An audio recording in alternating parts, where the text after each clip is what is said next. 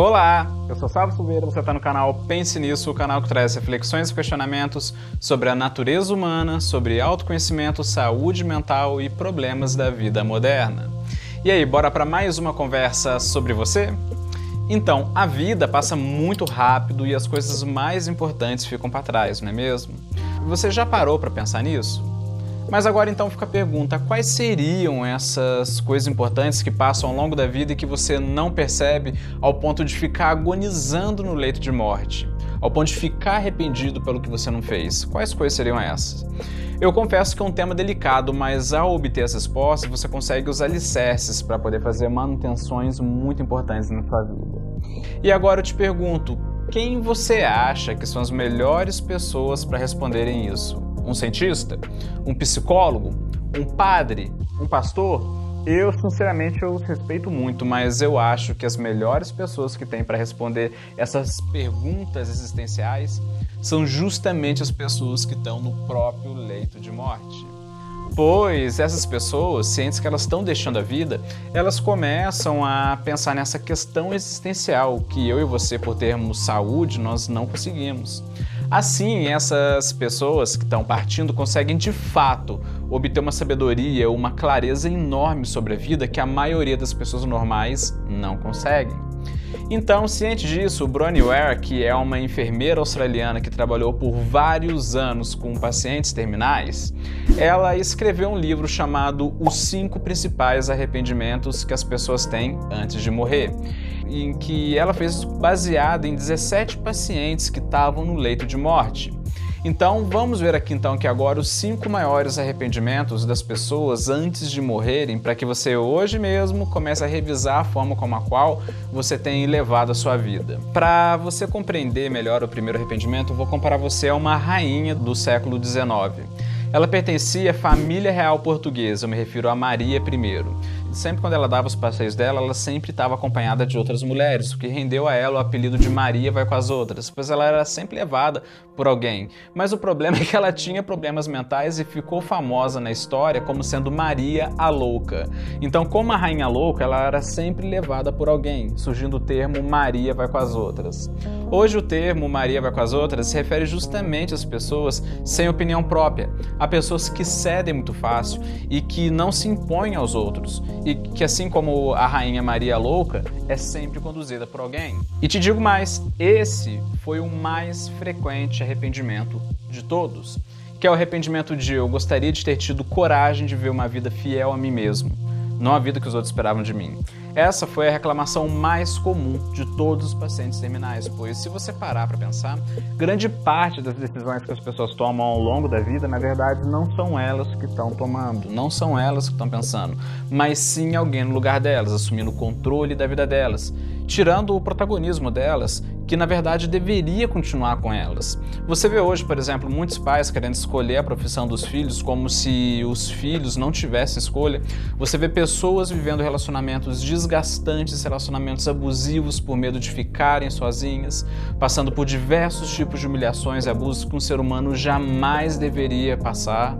E com certeza você tem alguém perto de você passando por isso, não é mesmo? Ou talvez até seja você mesmo. Se você é assim, eu lamento muito em te chamar de Maria vai com as outras e comparar você a uma rainha louca. Agora, o segundo meu arrependimento se trata de um arrependimento que sempre teve presente na humanidade e que é muito bem narrado no conto da Gansa e os Ovos de Ouro.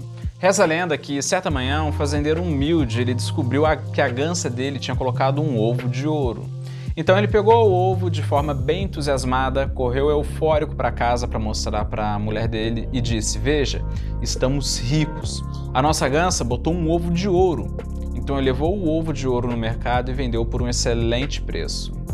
Então, na manhã seguinte, a gansa tinha colocado outro ovo de ouro e o fazendeiro vendeu novamente por um bom preço.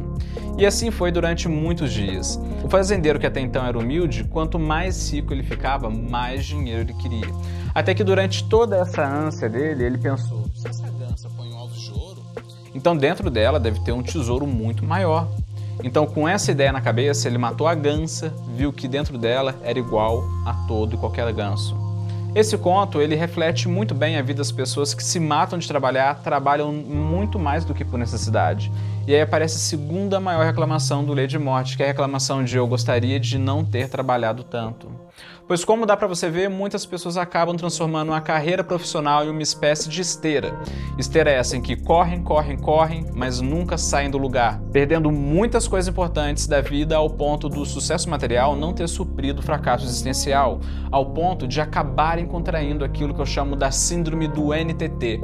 Você conhece a síndrome do NTT?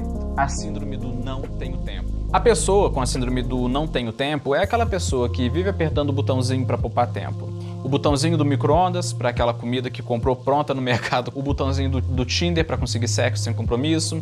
E quando tiver filhos, vai viver apertando o botãozinho do Uber para levar os filhos na escola, mas que quando tiver no leito de morte vai entender que não tem botão para aliviar a dor do arrependimento de não ter vivido a vida. Nesse ponto, com certeza você conhece alguns trabalhadores compulsivos, alguns workaholics que não têm vida, trabalham muito, da manhã até a noite, não tem tempo para eles, não tem tempo para a família e muitas vezes até tem poucos amigos. E se você não conhece alguém assim, prazer, sou salvo. E eu sou assim, eu tenho que mudar. Inclusive, Dalai Lama tem uma frase icônica que demonstra muito bem esse tipo de arrependimento com essa ilustre frase: Os homens perdem saúde para juntar dinheiro, depois perdem dinheiro para recuperar a saúde e, por pensarem ansiosamente no futuro, esquecem do presente de forma que acabam por não viverem nem no presente nem no futuro e vivem como se nunca fossem morrer. E morrem como se nunca tivessem vivido. Triste, não é mesmo? Pois é como fazendeiro matando a gança dos ovos de ouro para ser rico, como matar a vida existencial pela vida material, que é uma troca que não vale a pena. Agora eu te pergunto, você tem aquele amigo seu que vive ocupado, que não tem tempo para nada e que tem tendência de passar a vida só trabalhando? Então manda esse vídeo para ele para que ele possa refletir sobre esse aspecto da vida dele, vai fazer muito bem para ele, tá bom? Agora então vamos ao terceiro maior arrependimento. Mas antes de eu falar dele, eu tenho que pedir uma ajudinha para você. Você está gostando desse vídeo? Você sente que ele pode ter um grande impacto na sociedade e você quer fazer parte dele? Se você disse sim para essas três perguntas, então quero te convidar para se associar ao Estuda que a Vida Muda Academy lá poder ajudar o projeto em troca ter evolução contínua com uma variedade de técnicas de produtividade pessoal com foco na formação de hábitos com teoria e prática tudo por apenas R$ 14,90 por mês. Você vai contribuir com o mundo e ainda vai ficar uma máquina na produtividade. Clique no primeiro link da descrição ou no primeiro comentário para saber mais. Eu vou ficar muito grato mesmo pela sua ajuda. Beleza? Vamos voltar aqui então aqui para nossa conversa. Agora então vamos ao terceiro meu arrependimento. Esse arrependimento foi muito bem narrado por Clarice Lispector em sua crônica Pertence que foi publicada em 1968 em um jornal. Em uma parte da crônica, ela diz: Mesmo minhas alegrias, como são solitárias às vezes, e uma alegria solitária pode se tornar patética. É como ficar com um presente todo embrulhado, com um papel enfeitado de presente nas mãos e não ter a quem dizer é seu, abra-o. Não querendo me ver em situações patéticas e por uma espécie de contentação, evitando o tom da tragédia. Então, raramente eu embrulho com papel de presente os meus sentimentos. Esse sentimento que Clarice Lispector captou é o terceiro maior arrependimento que as pessoas têm no leito de morte, que é eu gostaria de ter tido coragem de expressar os meus sentimentos.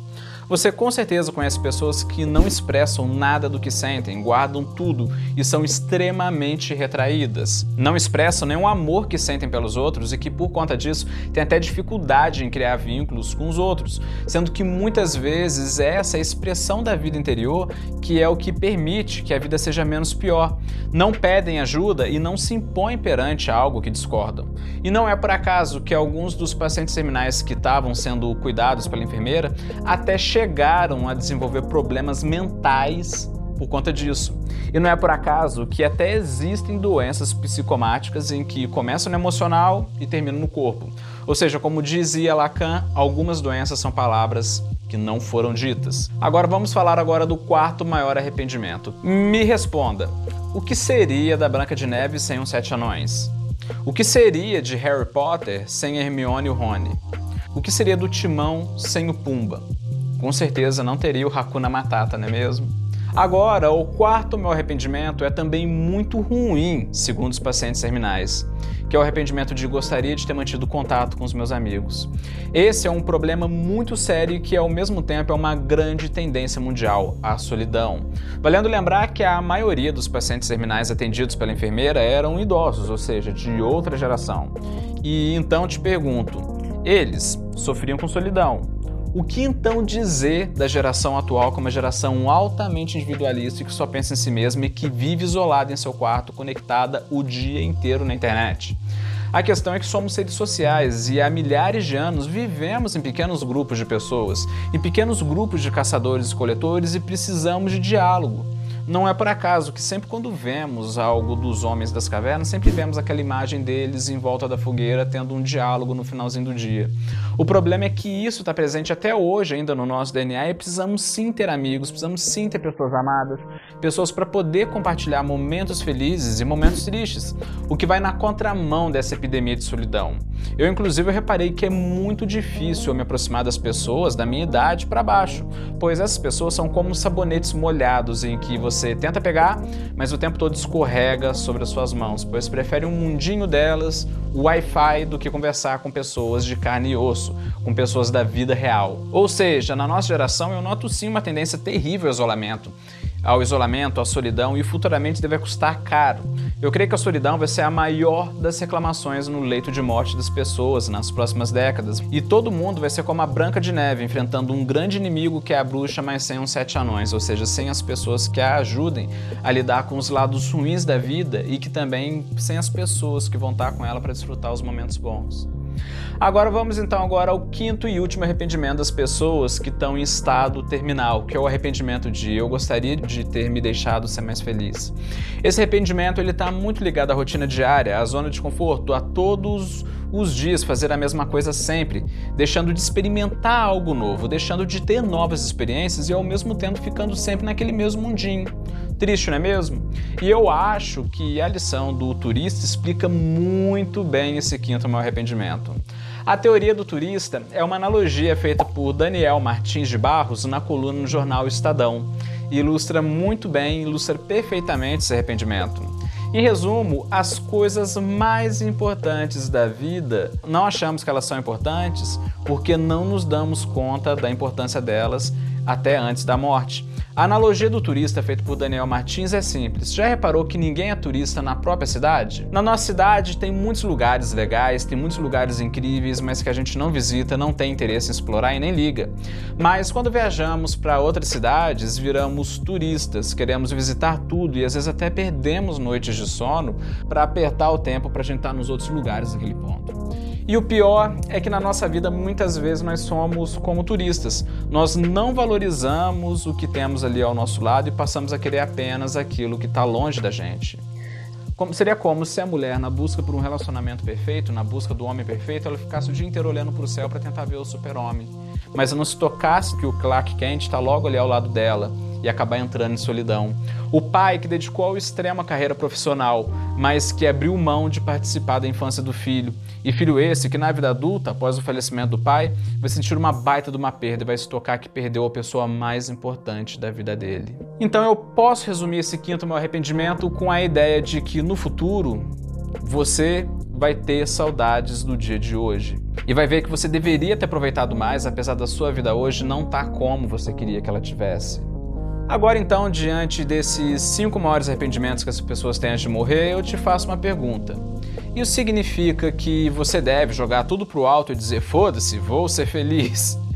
Significa que você deve buscar viver na terra do nunca, em que você tem todos os tipos de prazeres do mundo a todo momento? Eu, sinceramente, acho que não. Tanto é que a terra do nunca é a casa do Peter Pan, que é um personagem que se recusou a crescer, sendo a terra do nunca muitas vezes usada como analogia para o medo da responsabilidade da vida adulta e o comportamento eternamente infantil de só querer se divertir. Não é à toa que a gente tem a famosa síndrome do Peter Pan, que é o adulto que não quer crescer. Então, o que, que você deve fazer? Agora, eu quero que você faça um exercício, eu quero que você se mentalize aos 90 anos de idade na cama de um hospital e nesse exercício você vai morrer ainda essa semana. Mas ao mesmo tempo, você de hoje, que está agora tendo essa conversa comigo, você chegasse lá no quadro do hospital e se sentasse um banquinho para perto da cama, em que você idoso, está em estado terminal. Então você pergunta a você do futuro, quais são os seus arrependimentos que você vai levar para a morte e que eu posso sentir também caso eu não os corrija hoje? E agora eu te pergunto, quais você acham que seria? Quais são as respostas? Escreve aqui nos comentários para poder ver a sua resposta. O importante disso é que, com base nessa resposta, você vai saber o que você pode mudar ainda hoje. Como diz o rabino Eliezer aos seus discípulos, perguntaram a ele: quando nós devemos nos arrepender de algo?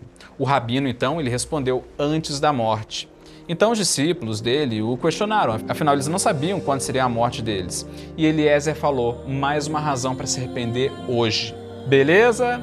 Referências na descrição, se inscreva no canal, ative o sininho para que todos os dias, a partir das 18 horas, nós tenhamos mais conversas como essa aqui na minha casa, tá bom? Eu aposto com você que apenas em uma semana juntos nós vamos aprender muito. Beleza? Pense nisso. Falou!